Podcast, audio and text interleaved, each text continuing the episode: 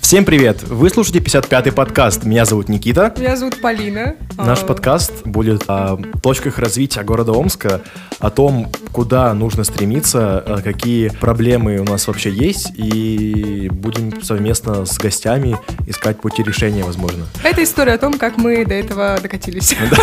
Люди, которые шарят, они шарят, остальные не шарят. Честно говоря, тоже глушат давят и не дают развиваться, если ты этого не делаешь. Мы знаем, что там метро не построили. Ну и чё, зато здесь есть крутые люди. Очень узкий спектр, да, и, и хотелось бы, чтобы о таком классном городе узнало как можно больше людей.